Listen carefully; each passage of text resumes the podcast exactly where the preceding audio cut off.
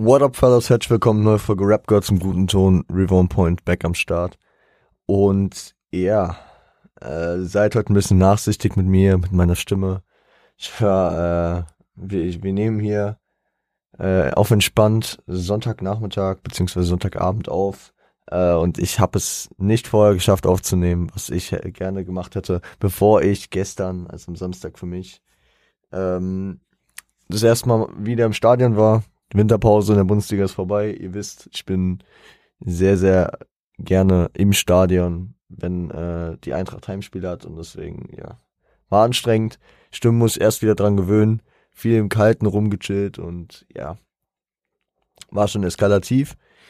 Und deswegen, ja, bin ich generell heute ein bisschen platt und meine Stimme ist es auch und deswegen müssen wir ganz ruhig und ganz entspannt hier durchkommen. Ich schätze aber, Halsschmerzen habe ich nicht.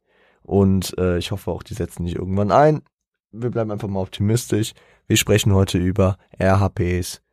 Äh, zurück nach Rödelheim, das zweite und äh, letzte Album der Gruppe Rödelheim Hartreim Projekt ähm, von Moses P, aka Moses Pelham und Thomas H, aka Thomas Hoffmann. Äh, Hofmann, Hoffmann, Hofmann, Hofmann. Ähm, genau, 13 Tracks umfasst das Ganze. Spotify findet ihr noch ein paar mehr, weil das die 3P Master Edition ist, oder wie die heißt. Äh, ist halt ein bisschen was B-seitiges, ein paar Remixe noch drauf. Könnt ihr euch auch gerne, könnt ihr gerne abchecken. Äh, die, die normale Ausführung des Albums geht in etwa 55 Minuten. Beinhaltet, wie gesagt, 13 Tracks, wo von 11 Tracks und zwei Skits sind. Also im Intro hört man, hört man niemanden rappen.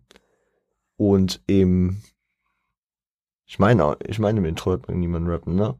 Ich meine, das Intro ist reine, rein, reine, reine Gesprächskompilation.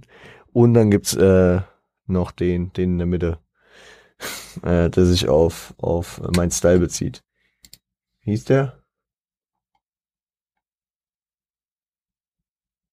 Wie hieß der? Äh, fantastische Mütter. Fantastische Mütter. Äh, könnte auch mit Seitenhieb äh, gewertet werden, fällt mir gerade auf. Ist mir, ist mir bisher noch nicht aufgefallen. Na, wir reden später noch mal ein bisschen darüber. Ähm, inhaltlich wird jetzt gar nicht so tief heute drauf eingehen, weil sich viel über das Hören erklären lässt. Ne? Also ihr könnt da reinhören und äh, ich finde es nochmal ein bisschen einfacher als beispielsweise bei Konkret Finn, wenn man da reinhört. Äh, vor allem bei den frühen Sachen. Man merkt, dass man jetzt auf einmal im Jahr 1996 ist, dass sich alles so ein bisschen anpasst und äh, auch wenn da viel hessische Frankfurter Slang drin ist, kann man das eigentlich verstehen ja, und inhaltlich sich da so sein Bild machen. Es ist ein weiterentwickelter Sound, finde ich auf jeden Fall. Ist breiter, der äh, die Aufnahmequalität ist noch cleaner und da muss man auf jeden Fall erstmal Shoutouts geben an die weiterentwickelte ja Struktur, die Moses mit seinem Label 3P mit Power äh, Pelham Pro Power Productions aufgebaut hat, die sich immer noch weiterentwickelt und die ja im Vergleich zu anderen Hip Hop Städten zu dem Zeitpunkt äh, auf jeden Fall weit, weit vorne ist. Ja, also wenn ich mich so, also wenn ich vor allem nach Berlin schaue und wo Berlin Anfang der 2000er beispielsweise bei Agro war, wo Savage erste Sachen, ähm, vor allem die Sachen vor äh, dem ersten Album, äh, soundtechnisch einfach waren, Aufnahme qualitätstechnisch, da, da muss man echt sagen, da ist Moses äh, und 3P halt damals schon sehr, sehr weit gewesen. Und äh, das ähm, macht sich vor allem dann darin gut, dass man äh, auch heute noch sehr gerne da reinhört und nicht so diese Hürden hat, äh, sich das zu geben. Wir hatten das. Hatten wir das in der letzten Folge? Äh, oder ist es schon ein paar Wochen her, dass ich, dass ich äh, das so ein bisschen äh, am Beispiel von Tupacs zweitem Album, Strictly Former, wie auch immer, ähm, in der ich das erklärt hatte, dass das Album für mich am meisten aus der Diskografie rausfällt, mitunter auch, weil es vor allem so eine schlechte Aufnahmequalität hat im Vergleich zu den anderen. Weil Hörgenuss natürlich immer ein großes Thema ist. Und ähm, der ist hier auf jeden Fall geboten. Auf jeden Fall von der Qualität, von der Aufnahmequalität, von dem Sound her. Und ja, der Sound ist auch breiter geworden. Das habe ich ähm, ja schon eben angedeutet, direkt aus Rödelheim, das erste Album von 94, lebte vor allem von viel geratterten Flows, von düsterer Atmosphäre, von überwiegend Battle-Rap-Manier, so wie es halt da am Start war. Ne? Die Jungs haben sich in Frankfurt, wir haben es äh, so ein bisschen angesprochen am äh, Freitag und ich habe euch auch heute nochmal die äh, Dokumentation in der, AD, in der ARD-Mediathek äh, verlinkt. Könnt ihr immer noch vorbeischauen. Ähm, habe ich aufgrund des äh, ähnlichen Themas nochmal mit reingenommen. Ähm, ja, 94, das war so die Phase, ne? Die haben angefangen auf äh, Deutsch zu rappen. Das war sowohl bei Asiatic Warriors als auch bei mh, mm, RHP, als auch bei Konkret Finn. Da, da war es vor allem diese Battle-Manier, aus der die äh, ganze Sache halt entstanden ist. Ne? Battlen, eher auch in den 80s ein großes Thema gewesen, sowohl in Deutschland als auch natürlich in den USA, auch wenn es da natürlich wesentlich früher angefangen hat. Mhm. Hier auf dem Album hat man aus, ausge, ähm, ja, ausge, ist, ist, ist man ausgeglichener unterwegs. Man, hier werden verschiedene Vibes kreiert. Hier wird mit verschiedener, mit verschiedenen Ideen an die Tracks rangegangen. Da sind verschiedene Konzepte dahinter. Ich meine, wenn ich an äh, direkt aus Rödelheim denke, dann fallen mir direkt Mama Platz da, fallen mir äh, Reime, wenn es nicht hart ist. Ist alles so düster, ist alles so schnell geflowt und da ging es vor allem um diesen Skill, so zu rappen und ist, ist krass, ne? Und es ist ein Timepiece und es wird für immer Legende sein. Aber wenn du jetzt dir halt ein Album anmachst und äh, vor allem so von, von der Entspannung und vom, vom, vom Grinden her und von der Diversität, die ein Album mitbringt, äh, ist das auf jeden Fall äh, bei, bei Zurück nach Rödelheim ein bisschen ausgefeilter, ja. Ist natürlich auch so, dass man äh, zwei Jahre später, man hat Live-Erfahrung gesammelt, man hat 95 ein Live-Album rausgebracht, man hat ähm, generell mehr Zeit gehabt, sich mit äh, dem Genre, mit der Musik zu finden und das halt weiterzuentwickeln. Das gehört natürlich auch dazu. Besonders wenn man bei solchen, von solchen Pionieren halt immer spricht, ne? Die halt nicht so viel Referenzen hatten und äh, sehr, sehr viel am Ausprobieren waren. Beispiele für die verschiedenen Vibes, die kreiert werden. Höher, höher schneller, weiter ist, äh, also ich finde, ich finde, der, der Beat hat schon fast äh, Züge von G-Funk. Mich so ein bisschen, so ein bisschen an so Two and Free äh, oder so diese Doggy-Style-Dinger erinnert, äh, mit so ein bisschen Synthes drauf, ne? Äh, meine ich, dass das Synthes sind. Wie gesagt, ich bin, das muss ich mir eigentlich mal für ein Jahr vornehmen, dass ich, dass ich mich mal mehr in diese Beat-Produktionssachen einarbeite, weil ich viel zu viel einfach frei aus dem Bauch aus darüber laber mit den Fachbegriffen. Ja. Muss ich mal machen. Äh, Im Gegensatz hat man dann beispielsweise mit äh, dieses Lied hat man äh, Dramatik, Gesang, Emotion, Melancholie, ja, ähm, die, die mehrfache Beteiligung von Xavier Nadu auf dem Album spielt dem natürlich auch in die Hände. Xavier ist, glaube ich, sechsmal drauf, hat im Verlauf ja mit Moses noch das eine oder andere zu tun gehabt, hatten auch äh, Stress, dann mal wieder nicht und wie auch immer. Und ähm, ja, das hat, das hat sich auf jeden Fall hier auch abgezeichnet.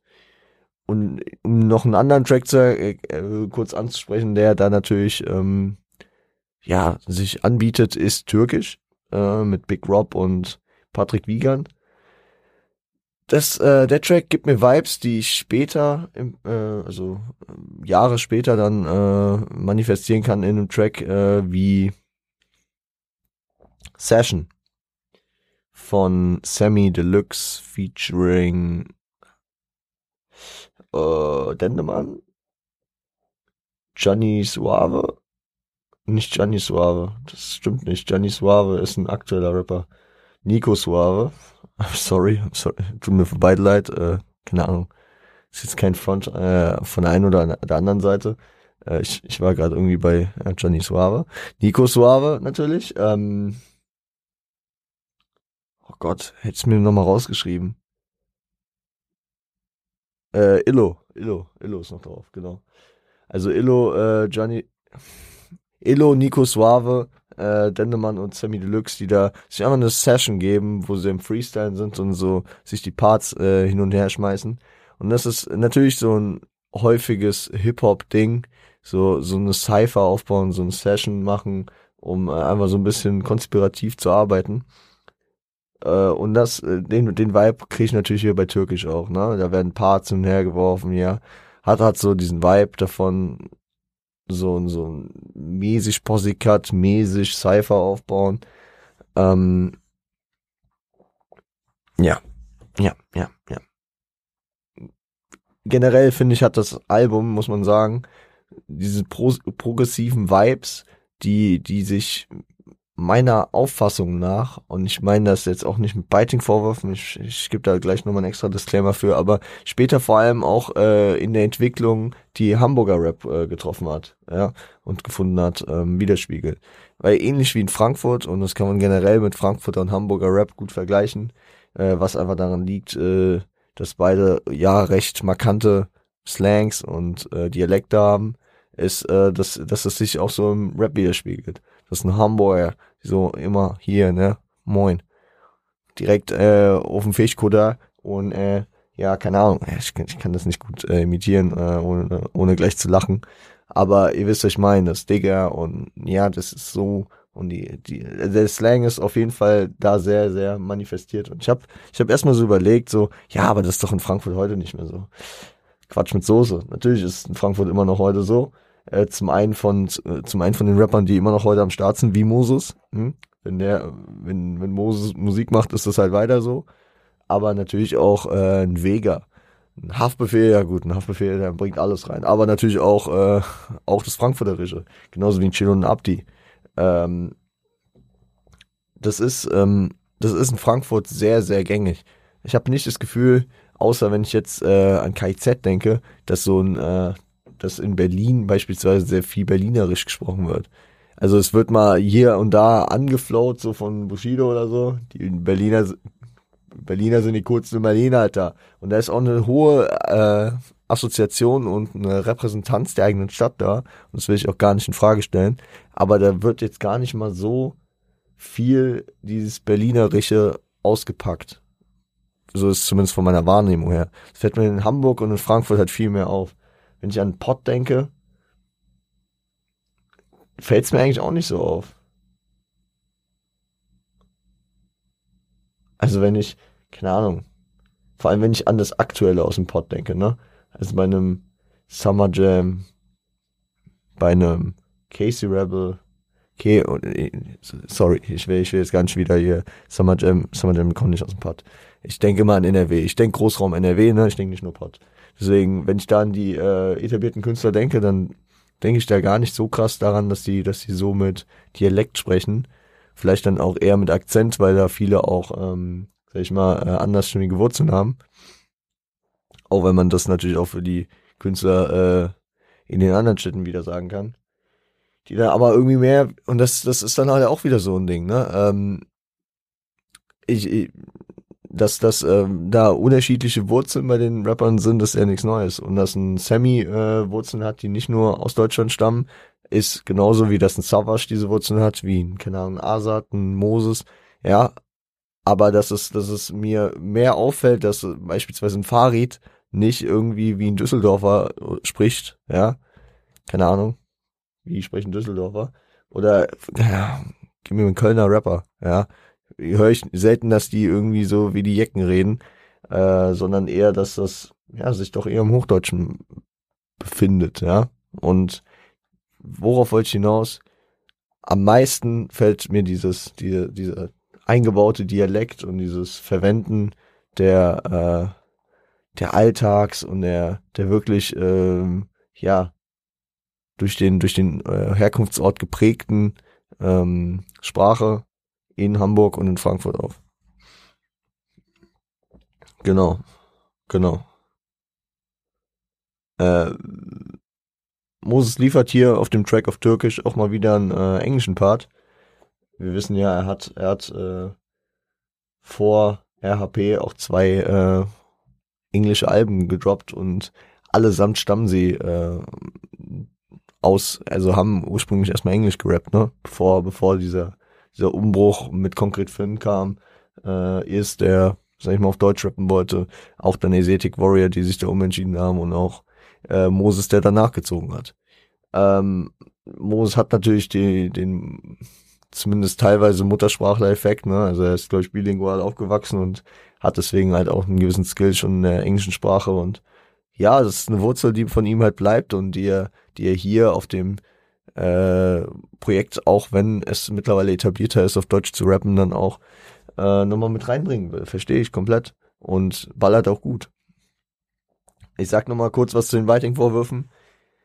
Besonders unter dieser Pioniersarbeit, die wir in Deutschland in den 90ern hatten, ne, geht es mir nicht darum zu sagen, dass ich äh, sage, wenn ich meine, dass ich so den Style oder das Album, wie es sich entwickelt, also das Album, dass das beispielsweise eine Entwicklung auf die Hamburger Rap-Scene gehabt hat, dann sage ich nicht, dass das Biting war, dass die Hamburger gesehen haben, ah krass, Moses und äh, Thomas, die haben das und das gemacht, wir, wir biten das, sondern und es ist auch, also äh, keiner, keiner kann mir sagen, dass es damals war, äh, ja, was die in Frankfurt machen, nee, das habe ich nicht mitbekommen.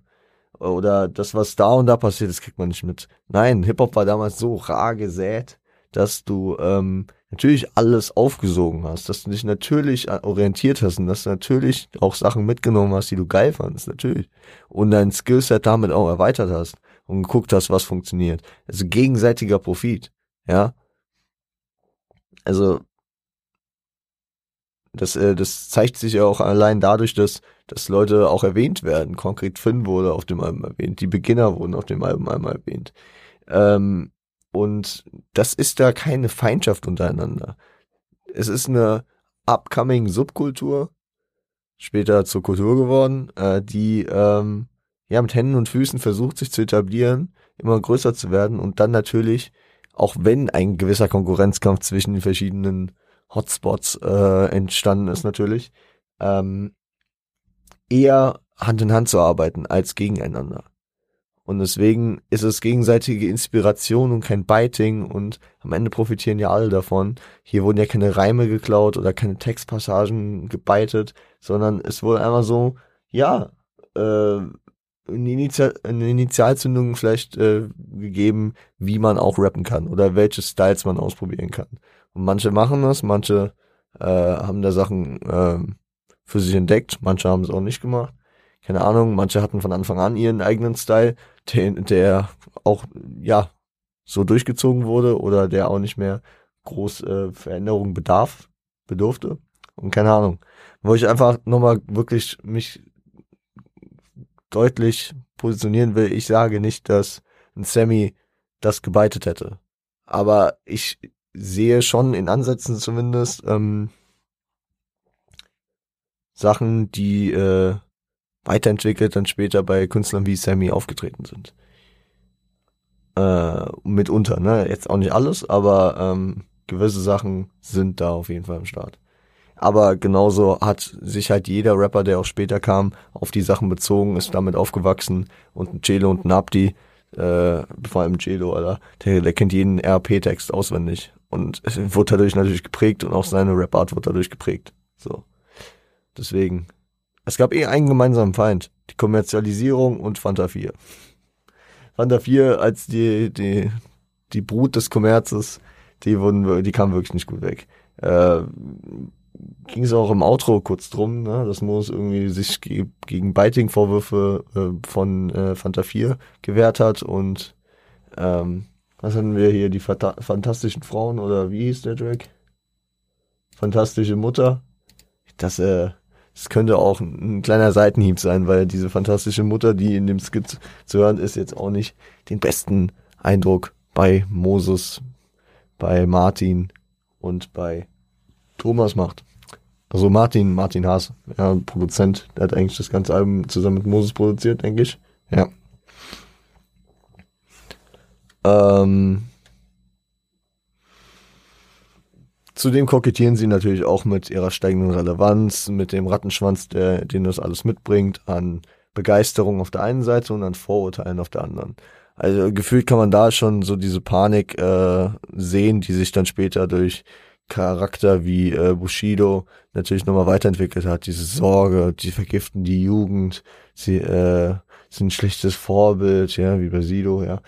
Ähm, und, und sie haben schlechten Einfluss und sie sind Gefahr für die Gesellschaft und was auch immer. Das, womit Hip-Hop ja, sowohl in den USA als auch in Deutschland, wo ich es zumindest mitbekommen habe, ne?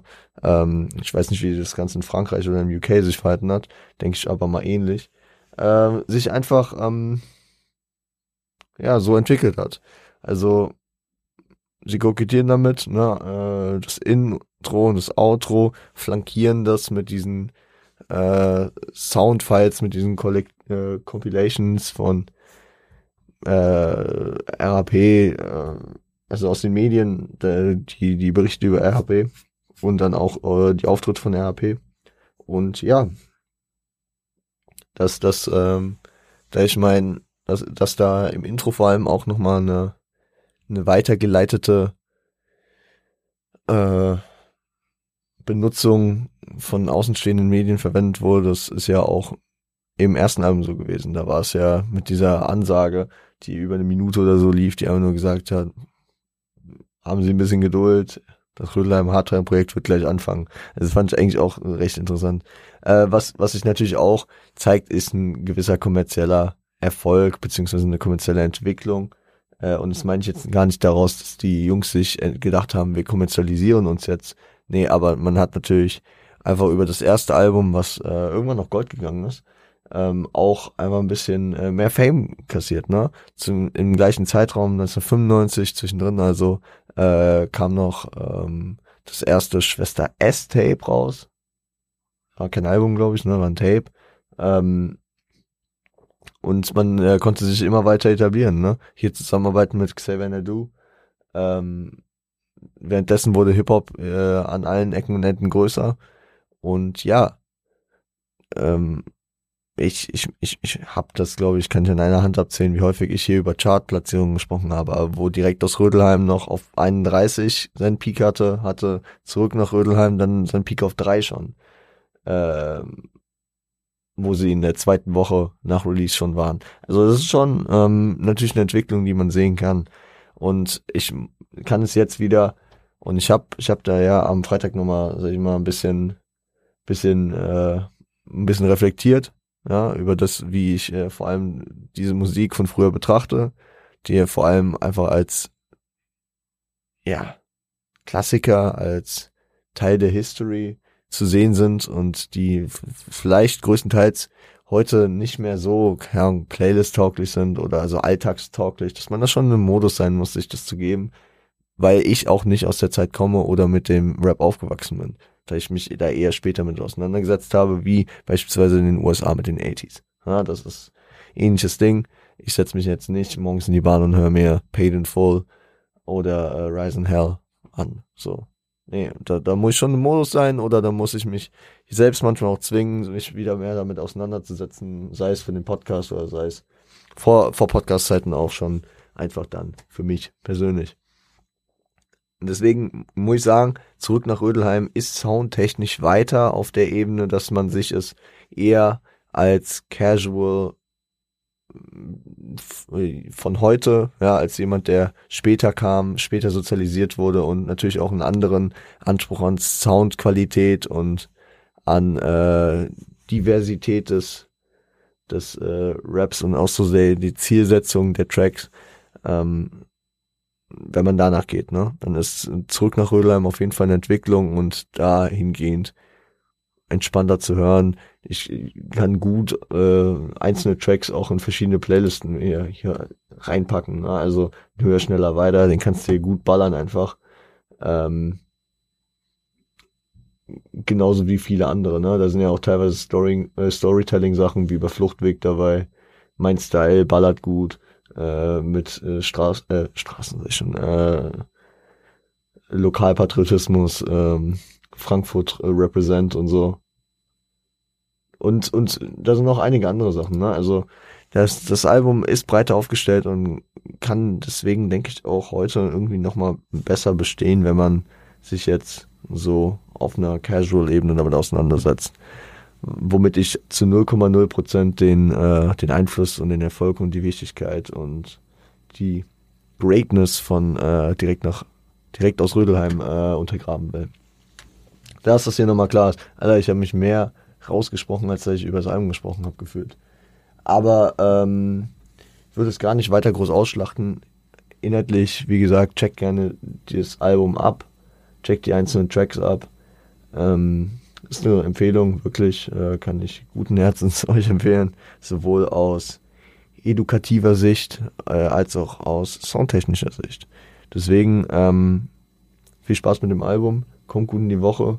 Wir beenden unseren äh, unsere Geschichtsstunde jetzt mal wieder und äh, kehren, denke ich mal, nächste Woche mit äh, vor allem was von überm Teich wieder zurück äh, und denke ich auch mit ein bisschen neuerem Shit. Vielleicht, vielleicht gehe ich doch auch nochmal in die Oldschool dort drüben. Ich habe da, ich habe da so zwei Sachen oder zwei, drei Sachen, die ich da jetzt vorhabe. Ich weiß noch nicht, was ich jetzt zuerst mache. Muss ich ein bisschen strukturieren, wie die Woche läuft, beziehungsweise auch wie es Sinn ergibt. Aber bis dahin würde ich sagen, kommt gut in die Woche, passt auf euch auf und seid lieb zueinander.